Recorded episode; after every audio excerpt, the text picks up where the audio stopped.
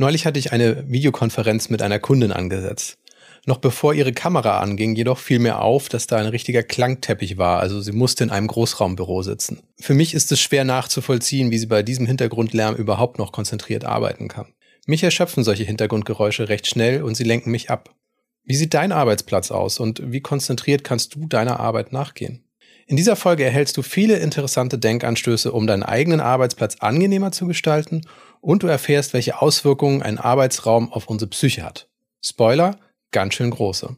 Viel Freude beim Hören und abonniere unseren Podcast auch gern auf deiner Lieblingsplattform, um nichts mehr zu verpassen. Los geht's.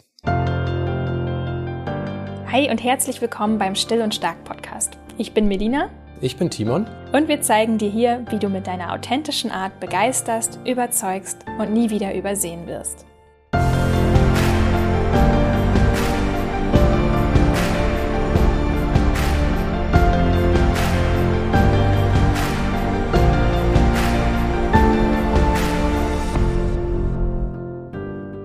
Gleich steigen wir tiefer ein. Zunächst stellen wir dir aber den Werbepartner dieser Folge vor und das ist AG1 von Athletic Greens. AG1 ist eine Nahrungsmittelergänzung aus 75 hochwertigen Vitaminen, Mineralstoffen, Botanicals, Bakterienkulturen und mehr aus echten Lebensmitteln.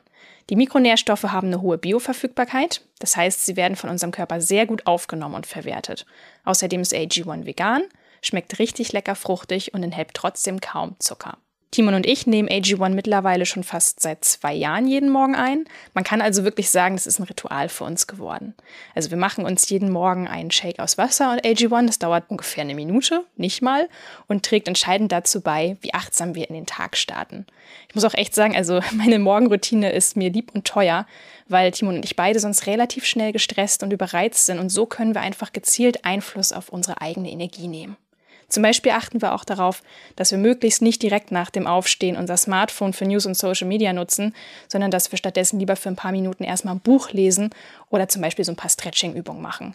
All das hilft uns bewusster in den Tag zu starten. Vielleicht hast du es noch gar nicht gewusst, aber AG1 kannst du von nun an mit einer 90-Tage-Geld-Zurück-Garantie testen. Gesunde Routinen stellen sich bekanntlich nicht von selbst ein. Deshalb kannst du jetzt ganz in Ruhe ausprobieren, wie sich AG1 am besten in dein Leben integrieren lässt und dich ideal unterstützt. Das ist eine schöne Neuerung. Gesundheitsbezogene Angaben zu AG1 und unser Angebot findest du auf athleticgreens.com schrägstrich still und stark in einem Wort. Als besonderes Geschenk bekommst du außerdem bei deiner AG1 Erstbestellung einen kostenlosen Jahresvorrat an Vitamin D3 und K2 zur Unterstützung des Immunsystems und fünf praktische Travel Packs für unterwegs. Hier nochmal der Link athleticgreens.com schrägstrich stille und stark in einem Wort.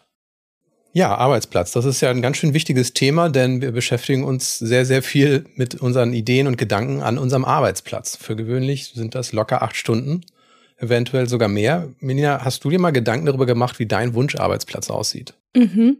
Ja, gerade erst neulich in einem Seminar tatsächlich, wo die Aufgabe war, seinen eigenen Wunscharbeitsplatz mal zu beschreiben. Und dabei fiel mir auf, dass ich schon wirklich sehr, sehr dicht dran bin. Also ich wurde von der Trainerin dann eben auch ausgewählt, meine Ergebnisse vorzustellen. Und als ich da so saß und das präsentiert habe, dachte ich, wow, also da kamen bei mir fast schon so Schamgefühle hoch, wo ich dachte so, Mann, das ist aber schon ganz schön krass, ne?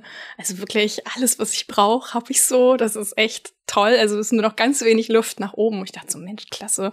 Vielleicht schätze ich das gar nicht äh, genügend wert, weil das ist nicht gegeben, dass man so zufrieden ist mit den Arbeitsbedingungen. Und dabei ist mir auch aufgefallen, das ist ja auch so ein, so ein, so ein Coaching-Thema, ein ganz klassisches Thema, mit dem sehr viele Klienten ins äh, Coaching kommen, weil sie sagen, ich bin total unzufrieden mit meiner Arbeitsstelle. Und dann stellt sich die Frage, ja, womit denn da eigentlich genau? Weil es ist nicht unbedingt automatisch der Fall, dass die Antwort ist, ja, du musst da weg, die Firmenphilosophie passt nicht zu dir und, und bloß kündigen. Manchmal sind es wirklich auch so Sachen, wo du sagst, ich, ich komme mit dem Lärm hier nicht zurecht, ich muss mir das anders gestalten, damit ich hier nicht wahnsinnig werde. Das sind viele kleine Dinge, wo man sagt, okay, verschiedene Faktoren, auf die man da wirklich auch mal schauen darf. Ja, das heißt, geht es da nur um, um Optik, wie ich meine Blumenvasen irgendwie anordne oder dass ich dann eben Noise Canceling Kopfhörer mir kaufe. Worum geht es dabei, wenn, wenn wir über die Arbeitsplatzgestaltung reden? Ja, da gibt's auch ein ganz spannendes Modell, äh, mit dem wir im Coaching ja auch arbeiten. Es nennt sich äh, Hygienefaktoren nach Herzberg. Da gibt's ganz, ganz viele bestimmte Faktoren, die darauf Einfluss nehmen, ne? wie zum Beispiel Selbstverwirklichung ist ein Teil davon. Also die Arbeit als solche, erfüllt die mich? Habe ich genügend äh, Wachstumsmöglichkeiten? Wie sind meine Leistungserfolgserlebnisse, meine Verantwortung? Natürlich auch individuelle Bedürfnisse wie Aufstieg, Anerkennung für meine Arbeit. Für manche ist es auch Status. Ne? Also da hat ja jedes Arbeitsfeld so seine eigenen Sachen, die man eben auch als Status empfindet, wenn man was erreicht hat oder wenn man wirklich gut da drin ist. Ähm, dann hast du natürlich soziale Bedürfnisse, Beziehung zu deinen Vorgesetzten, zu deinen Kolleginnen und Kollegen, zu anderen Mitarbeitenden und natürlich auch die technische Kompetenz deiner Vorgesetzten. Das gehört auch alles mit dazu, sowie das Sicherheitsbedürfnis. Und wie sicher ist mein Arbeitsplatz? Bin ich mit meinem Gehalt zufrieden? Oder auch wirklich so ganz physiologische Bedürfnisse wie habe ich einen guten Stuhl? Kann ich da drauf sitzen, ohne Rückenschmerzen zu bekommen? Das sind wirklich, also ich habe das jetzt so runtergerappelt, ne, aber da wird deutlich, da gehört ganz schön viel dazu. Und auf vieles davon können wir zum Glück auch Einfluss nehmen. Ja, das Interessante finde ich an der ganzen Sache, dass das alles Faktoren sind, die die Motivation beeinflussen. Also es geht hier nicht nur darum, Arbeitsschutzgesetze einzuhalten, zum Beispiel in Bezug auf Lärm oder eben, dass der Bürostuhl ergonomisch ist, sondern es geht darum, welche Auswirkungen hat das eigentlich auf meine Motivation? Warum fühle ich mich bei bestimmten Tätigkeiten angesprochen, positiv, intrinsisch motiviert? Und bei anderen wiederum, wo ich sage, das mache ich vielleicht nur eine Stunde am Tag, aber das zieht mir sämtliche Lebensenergie raus. Genau, denk mal an das Beispiel, das du im Intro jetzt hattest mit der Lautstärke. Das kann ja für manche Leute und besonders wenn du introvertiert oder eher sensibel bist, dann ist das ein Riesenfaktor, wo du sagst, ja, wenn ich hier aber in einer lauten Umgebung arbeite, wo vielleicht eine andere Person mit mir im Büro immer das Radio laufen hat und ich kann mich nicht konzentrieren, ja, dann, dann, dann sinkt halt einfach alles ab, ne? Meine Leistungsbereitschaft, meine Motivation und ähm, das hat massive Auswirkungen. Ja, dann lass uns ein bisschen mal über die, die Arbeitsplatzgestaltung reden. Das sind ja sowohl physiologische Bedürfnisse als aber auch soziale Bedürfnisse und auch vielleicht ganz persönliche Sachen, wo man sagt, da fühle ich mich erst wohl. Die Sache, die im Raum steht oder die, der Gedanke, der im Raum steht, ist ja, dass Räume, in denen wir arbeiten, die Einrichtung, die Gestaltung, das beeinflusst unsere Fähigkeit zu denken und zu arbeiten. Also es macht einen Unterschied, wo ich mich aufhalte, und das hat einen Einfluss darauf, wie ich arbeiten kann oder auch wie kreativ ich zum Beispiel auch arbeiten kann. Witziger Fakt, Einzelbüros gelten bis heute als Statussymbol. Und das Homeoffice, das galt auch lange Zeit als Statussymbol. Aber seit der Corona-Pandemie hat sich das natürlich ein bisschen gewandelt. Es ist zwar für viele Menschen eine Option geworden. Es ergibt sich aber dadurch auch wieder die Frage, in was für einem Arbeitsraum bin ich? Also ist das nun irgendwie der Küchentisch? Sitze ich irgendwo im Wohnzimmer? Laufen die Kinder irgendwo rum? Da muss man sich natürlich auch wieder Gedanken machen, welche Auswirkungen hat das eigentlich auf meine Motivation? Also das, was wir vielleicht angestrebt haben und es dann haben, merken wir, okay, da müssen wir dran arbeiten, das müssen wir verbessern. Die Frage ist aber, wie und was hat darauf Einfluss? Du hast sieben richtig spannende wissenschaftliche Fakten zu diesem Thema rausgesucht. Magst du mal erzählen? Also ein wichtiger Punkt, der mich auch überrascht hat, ist, dass das tatsächlich sich auch nachweisen lässt in Studien, ist, dass in Großraumbüros mit den ganzen Faktoren, die da mit einer Rolle spielen, man weniger kreativ ist. Mal kurz zum Verständnis, ab wann spricht man denn eigentlich von einem Großraumbüro? Gute Frage. Also ich denke, es hat viel damit zu tun, was da alles in diesem Büro abläuft. Also ich denke auch ein Büro mit, mit drei oder vier Leuten kann natürlich dazu führen, dass man sagt, okay, das ist schon ablenkend, da passiert viel. Also wenn, wenn alle zum Beispiel telefonieren, und nicht still ihrer Arbeit nachgehen, dann kann mich das natürlich auch ablenken. Also das kann auch schon bei einem einzigen Gespräch ja, der Fall sein. Ja, ja, okay. Nee, ich denke nur dran, weil ich früher in einem Büro gearbeitet habe, wo wir insgesamt drei Leute waren. Das ist gar nicht so viel, aber es war so ein langer Schlauch und an einer Stelle war eine Tür ne, und auf der anderen Seite von dem Schlauch war auch eine Tür und die ganzen Außendienstmitarbeiterinnen und Mitarbeiter sind den ganzen Tag immer durch unseren Schlauch gelaufen. Und das war dann zwar an sich kein Großraumbüro, ich kam mir aber trotzdem so vor wie in so einer Bahnhofshalle, weil da halt ständig jemand durchgelaufen ist. Also das wäre auch so ein Punkt, worum man merkt, okay, hier habe ich eventuell weniger Kreativität. Es gibt da auch eine Studie zu, die dann belegt, dass tatsächlich die Probanden, die da getestet wurden, nicht mehr so kreativ waren in ihren Ideen in dem Moment, wo sie kognitiver Last ausgesetzt waren. Und kognitive Last bedeutet eben alles rundherum um uns was wir wahrnehmen, was unser Gehirn beschäftigt, was es auch vielleicht ausfiltern muss als Störfaktor. Und man sagt, ja, nehme ich wahr, ist aber nicht wichtig für meine Tätigkeit. Und schwupps schwinden einem die Ideen. Und das ist natürlich gerade in Berufen, wo es darauf ankommt, Denktiefe zu erreichen, ist das ein Problem. Aber viele Berufe erfordern halt eben auch kreative Lösungsansätze. Also wenn Schema A nicht gerade passt, dann ist es wichtig, dass ich eben auch andere Ansätze erfinden kann. Und dafür braucht es eben Kreativität. Also Kreativität ist nicht ein, ein Gestaltungsthema, sondern Kreativität im Denken ist eben auch andere Lösungsansätze wahrzunehmen. Und das kann ich schlechter, je mehr um mich herum passiert. Mhm. Ja, nachvollziehbar. Ja. Noch was, was du irgendwie wissenschaftlich da rausgefunden hast? Also vielleicht gehe ich mal auf den nächsten Punkt gleich ein. Und zwar, wenn wir unser Gehirn betrachten, dann achtet es auf unerwartete Geräusche, egal ob sie relevant sind oder nicht. Das heißt, wenn irgendetwas passiert, und selbst wenn ich das Gefühl habe, das ist hier ein sicherer Raum, sobald irgendetwas passiert, was unerwartet ist, ist mein Gehirn abgelenkt. Es, es zieht einfach Fokus ab. Das ist einfach ein Fakt. Auch nachweisbar, auch wieder durch Studien belegbar. Das sollte uns aber eigentlich darauf hinweisen, dass eine, eine ruhige Umgebung sehr, sehr wichtig ist, um konzentriert arbeiten zu können. Das klingt jetzt trivial, aber ich will das mal an einem Beispiel klar machen, und zwar, wenn es um Telefongespräche geht. Unser Gehirn ist darauf trainiert, Sprache wahrzunehmen, Dialoge wahrzunehmen. Jetzt haben wir tatsächlich vielleicht mal die, die vorgestellte Situation, da ist tatsächlich nur ein Kollege, eine Kollegin mit im Raum, in Hörweite. Vielleicht ist es auch nur, weil die Tür offen ist von, von meinem Büro und schwupps höre ich so ein paar Wortfetzen und mein Gehirn fängt an zu arbeiten. Worum geht es hier? Ist das vielleicht irgendwas Wichtiges? Und da ich nur eine Hälfte des Dialogs höre, nämlich von der Person, die im Raum ist, nicht von der Person, die am anderen Ende der Telefonleitung ist, versucht mein Gehirn zu ergänzen, worum geht es? Was ist der Dialog? Was fehlt da? Und auf einmal ist mein Fokus völlig woanders. Und da kann ich nichts dran ändern. Also das ist normal, dass wir Menschen uns auf gesprochenes Wort konzentrieren. Ich finde das total wichtig, dass du das gerade erwähnst gerade vor allen Dingen auch für, für eher ähm, introvertierte oder sensiblere Menschen, denen ja dann auch häufig so ein, so ein Spruch an den Kopf geworfen wird, so ja, ja, musst du besser ausfiltern, ne? Musst du besser ausfiltern oder bra ja, brauchst du ein dickeres Fell, wo du dir echt so denkst, sag mal, willst, willst du mich verschaukeln oder was? Ich kann da nicht, ich kann da nichts dran ändern, ja? Also meine Filter lassen das halt wirklich einfach rein. Gut, und bei manchen Menschen ist das halt unterschiedlich ausgeprägt, ne? Manche bekommen wirklich sehr, sehr viele Umweltreize von außen mit, mit rein und andere halt vielleicht ein bisschen weniger.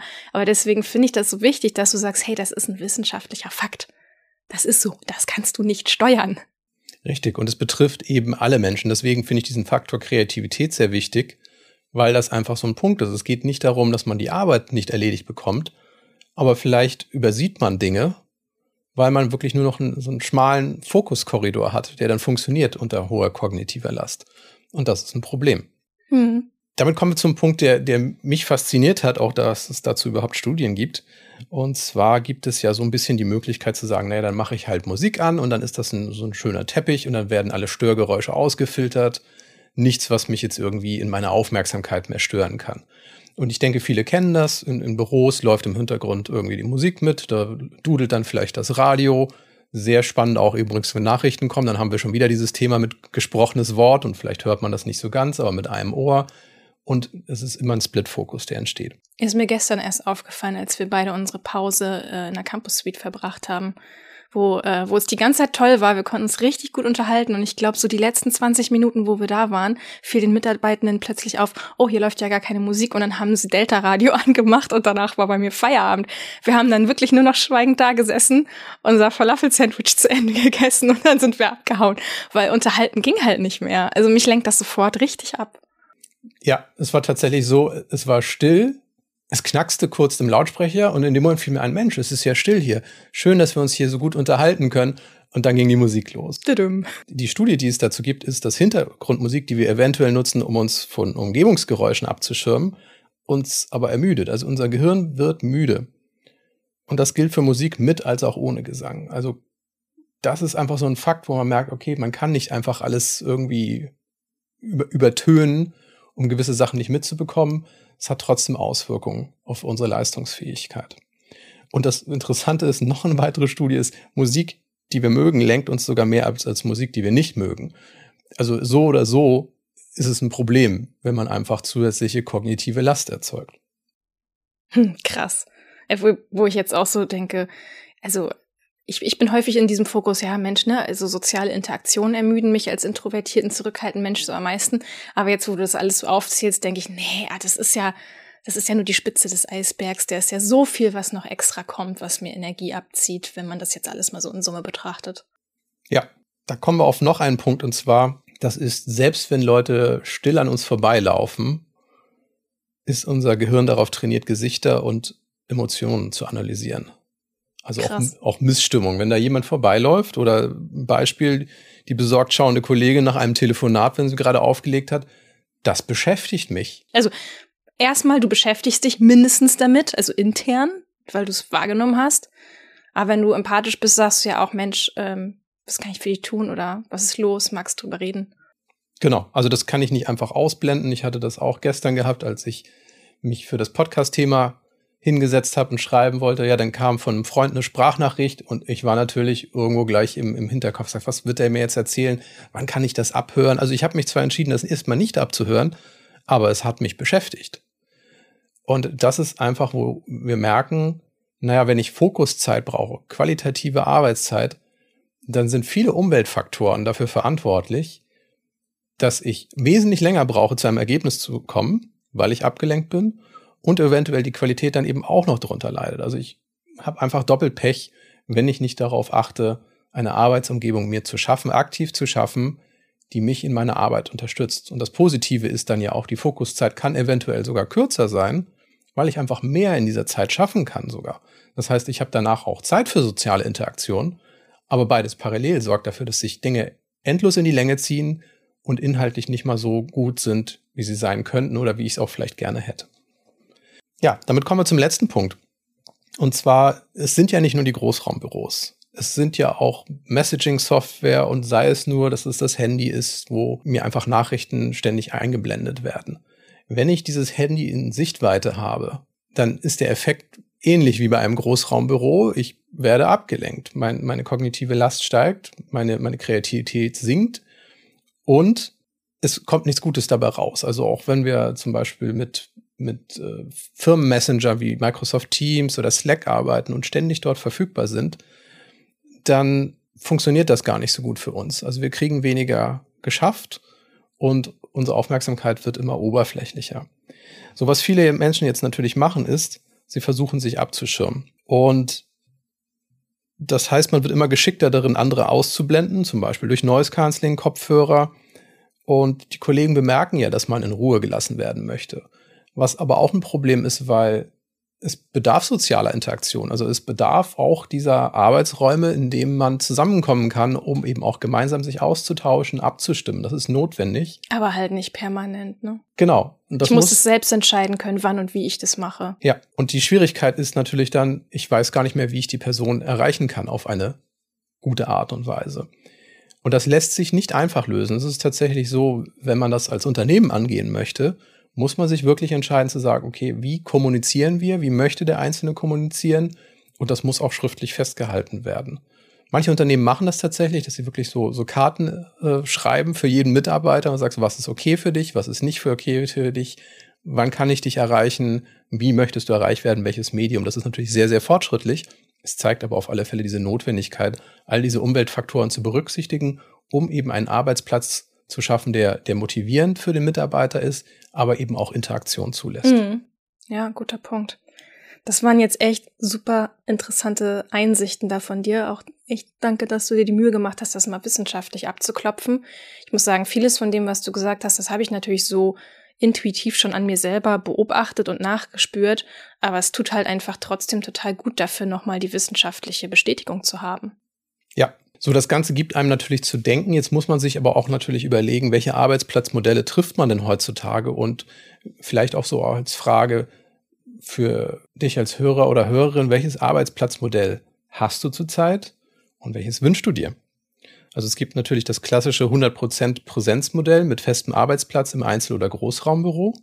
Dann gibt es mittlerweile häufig auch Hybridmodelle, wo man zwar einen festen Arbeitsplatz hat, aber auch mit der Option Remote zu arbeiten das heißt, vielleicht ein, zwei Tage in der Woche eben auch vielleicht von zu Hause aus.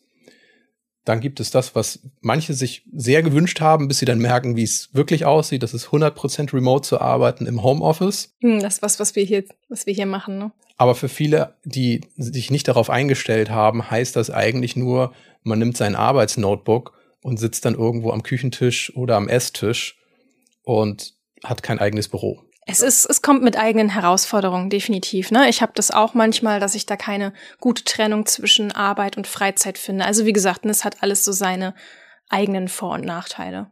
Und dann gibt es die, die Coworking-Modelle. Das ist tatsächlich nicht nur im freiberuflichen Umfeld zu finden, wo man Coworking Spaces kennt, sondern viele Unternehmen haben eben auch die Arbeitsplätze mittlerweile so flexibilisiert, dass man gar keinen festen Arbeitsplatz mehr hat, sondern man nimmt sein Notebook, kommt in die Firma rein und sucht sich irgendwo eine Ecke, in der man arbeiten kann.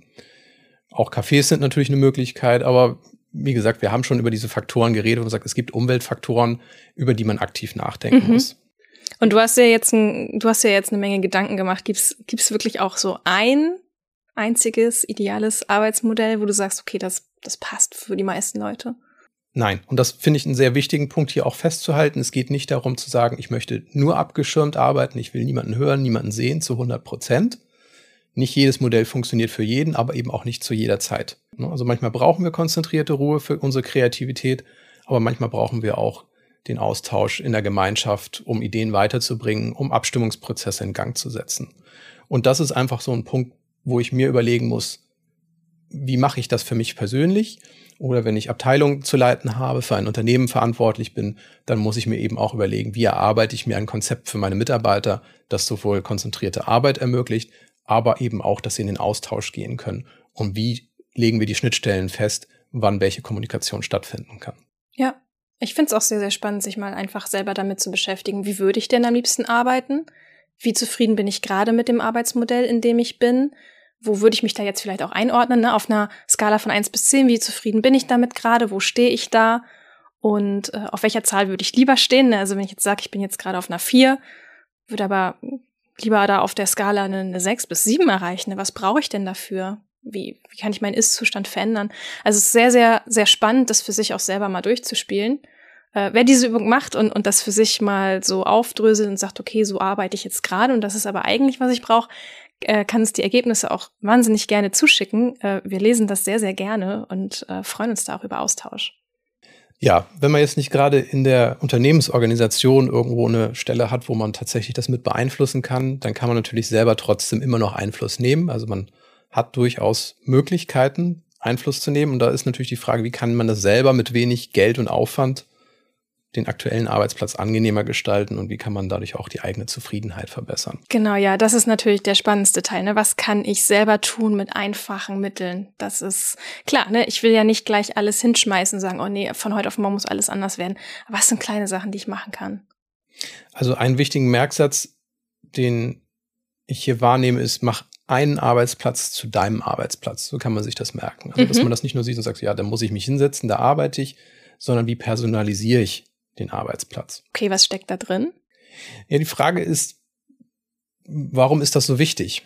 Und das Interessante ist auch hier, es ist, ist faszinierend natürlich, wie viele Studien es gibt, aber die Erkenntnis ist, dass ein Arbeitsplatz, der sehr neutral wirkt, und ich sag mal, Schreibtisch, Stuhl, keine Deko, kein gar nichts, dass die dafür sorgt, dass man sich weniger wohlfühlt und auch die Leistungsfähigkeit beeinflusst.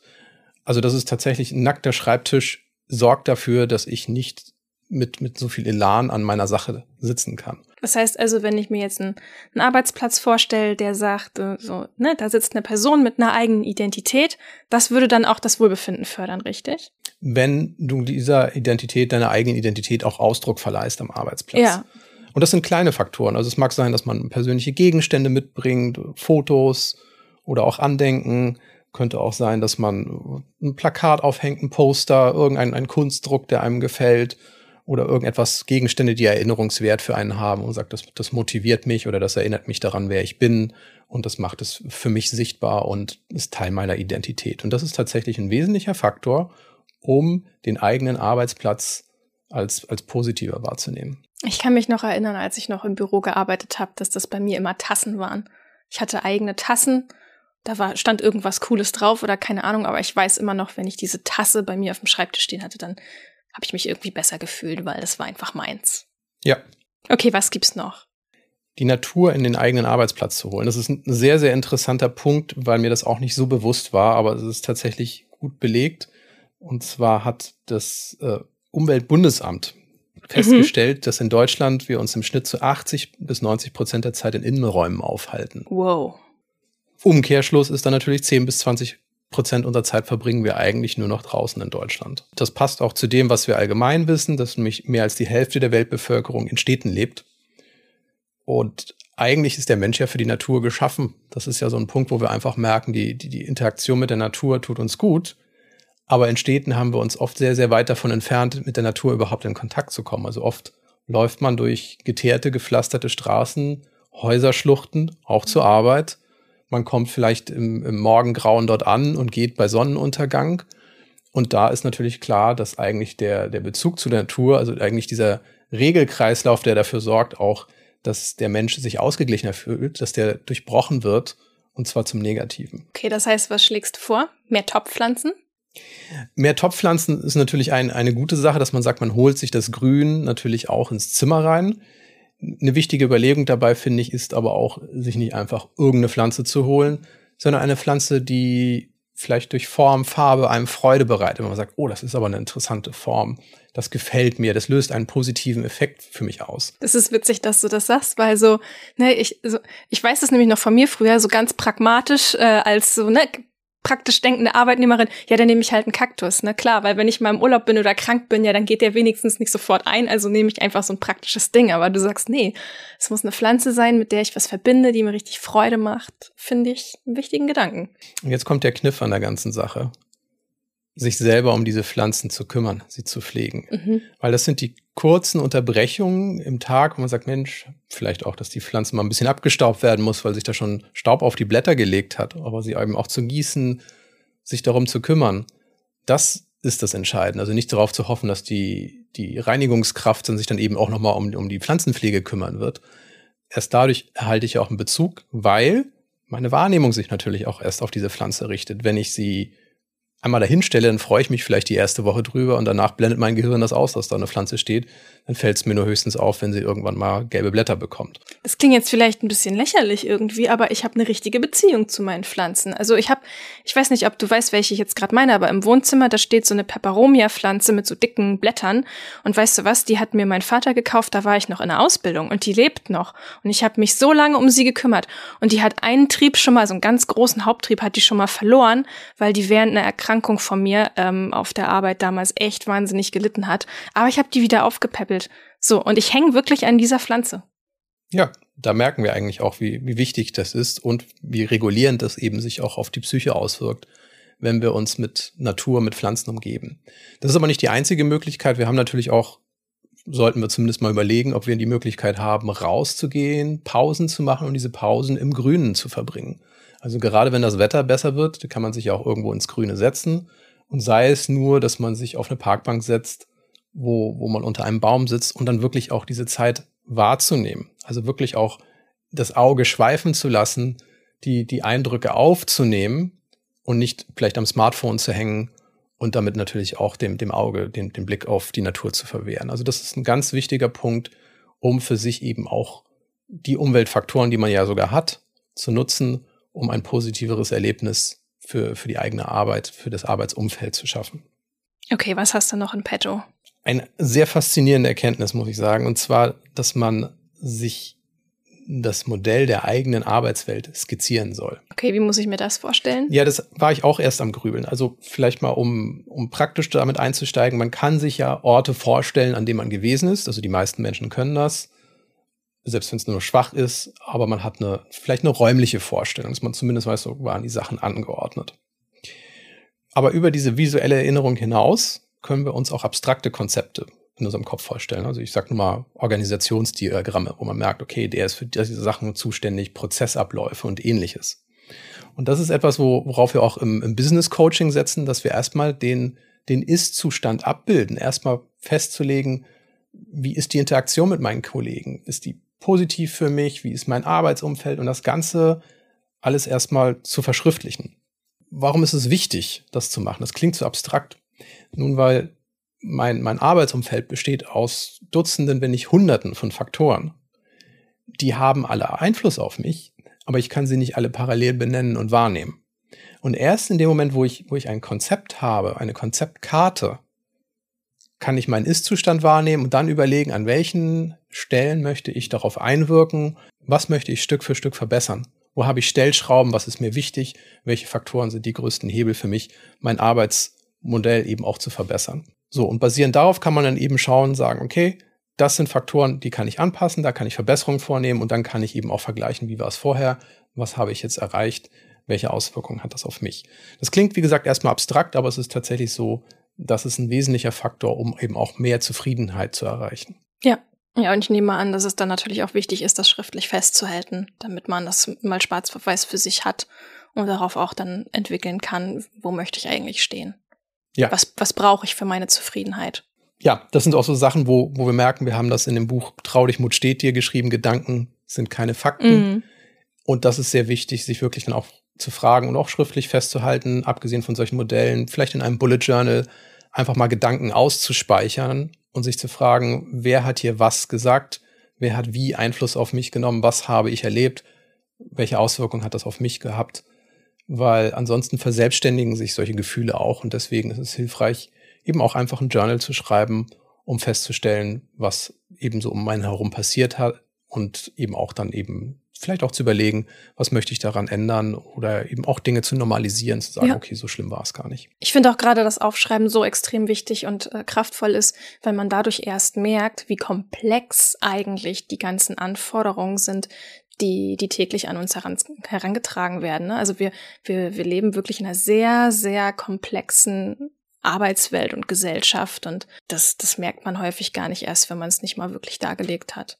Ja, das ist auch etwas, was wir beim systemischen Business Coaching machen, dass wir wirklich gezielt dem Coachie helfen, Sachen zu verschriftlichen, wirklich konkret zu bleiben, sich auch zu überlegen, was willst du wirklich erreichen? Ist das jetzt das Wichtigste, was du erreichen willst? Wie motiviert bist du?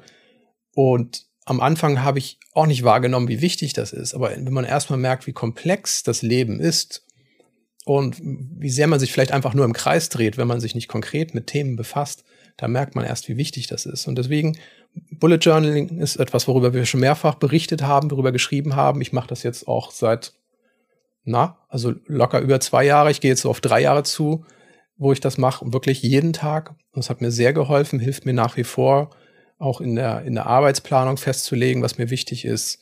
Und wir haben da einiges schon zu gesagt und wir verlinken das, glaube ich, einfach mal in den Show Notes. Genau, ja. Eine abschließende Sache, die ich noch als Tipp habe, ist für alle, die an einem Bildschirm arbeiten. Mhm. Und ganz einfach gesagt, kauft ihr einen größeren oder eben einen zweiten Bildschirm. Okay, warum? Warum? Nun ist es ganz simpel. Man kann besser arbeiten, je größer der Bildschirm ist. Visuelle Aufgaben zum Beispiel werden bis zu zehnmal schneller bearbeitet. Also man kann sich das vielleicht vorstellen, wenn ich ein Smartphone habe oder einen 27 Zoll Bildschirm, dass ich am 27 Zoll Bildschirm natürlich wesentlich mehr Informationen wahrnehmen kann. Und wir sind natürlich von unserem Gehirn aus darauf ausgelegt, räumliche Wahrnehmung zu haben.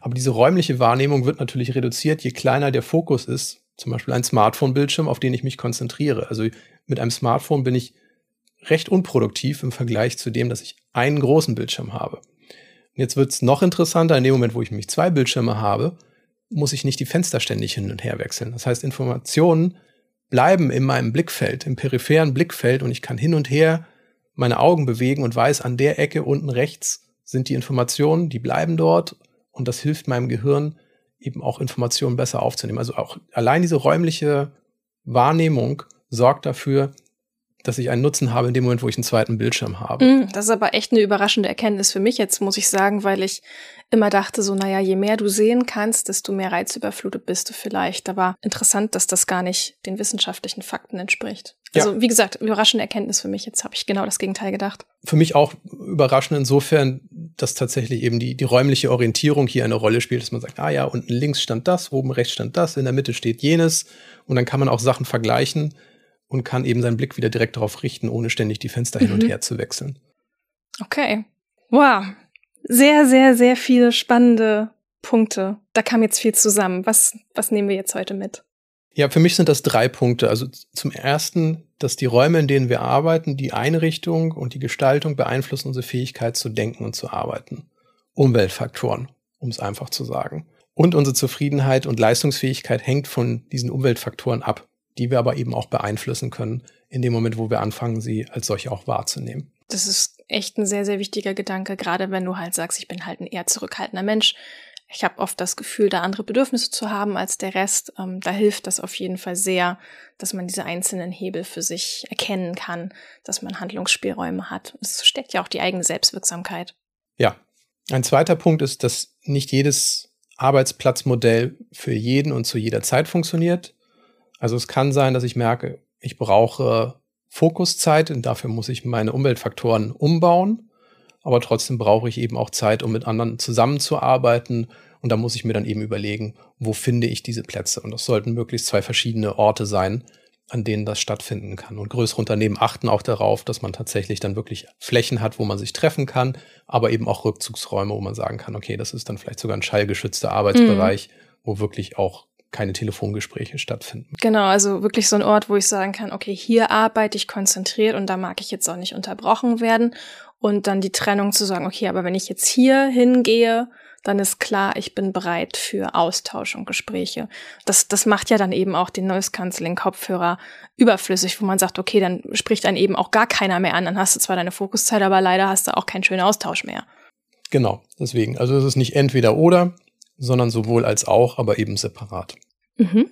Und der dritte Punkt ist, dass wir mit wenigen kleinen Veränderungen unseren Arbeitsplatz Stück für Stück verbessern können und damit unsere Zufriedenheit steigern können. Mhm der wesentliche Punkt für mich eigentlich ist so in der Arbeitsorganisation ist tatsächlich mal festzuhalten, welche Faktoren habe ich, die Einfluss auf meine Arbeit nehmen, auf die Qualität meiner Arbeit, auf meine Zufriedenheit.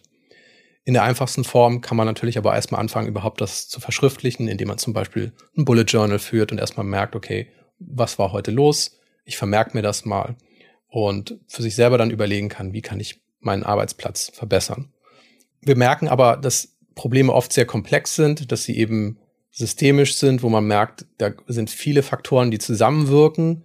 Regelkreisläufe, ne? Genau. Und da mag es sein, dass man sagt, okay, ich brauche hier als Führungskraft einfach mal eine externe Hilfe. Man kann auch den Arbeitgeber ansprechen und zu sagen, hey, wir brauchen ein systemisches Coaching, damit uns einfach die, die Hilfe zuteil wird, zu sagen, wie können wir unsere Arbeitssituation hier verbessern? Wie können wir Führungskräfte auch effektiver arbeiten lassen. Das ist etwas, wo wir zum Beispiel eben auch helfen können. Genau, auch besonders mit dem Schwerpunkt natürlich auf eher zurückhaltende Mitarbeiterinnen und Mitarbeiter, wo man sagt, Mensch, da ist ganz, ganz viel Potenzial, aber wir müssen uns auch wirklich als Unternehmen darum kümmern, dass diese eher stilleren Menschen genau am richtigen Platz sind, wo sie sich entfalten können. Ja, wenn dir diese Folge gefallen hat, dann abonnier doch einfach unseren Podcast in deinem Podcast-Player. Da freuen wir uns wirklich drüber. Und wenn du uns etwas mitteilen möchtest, kannst du uns gerne eine E-Mail schreiben in jedem Fall würden wir dir aber empfehlen, abonniere einfach mal unseren Newsletter, falls du ihn noch nicht kennst, denn dort erhältst du von uns wertvolle Impulse in Form von Coaching-Tipps. Genau, die helfen dir dabei, dein Leben wirklich so zu gestalten und so zu führen, dass du wirklich sagen kannst, hey, ich bin auch still und stark und ich bin mit mir und meiner Persönlichkeit im Reinen und ich bin zufrieden damit, wo ich stehe. Ja, wir wünschen dir bis zum nächsten Mal alles Liebe und bleib still und stark. Bis dann, ciao.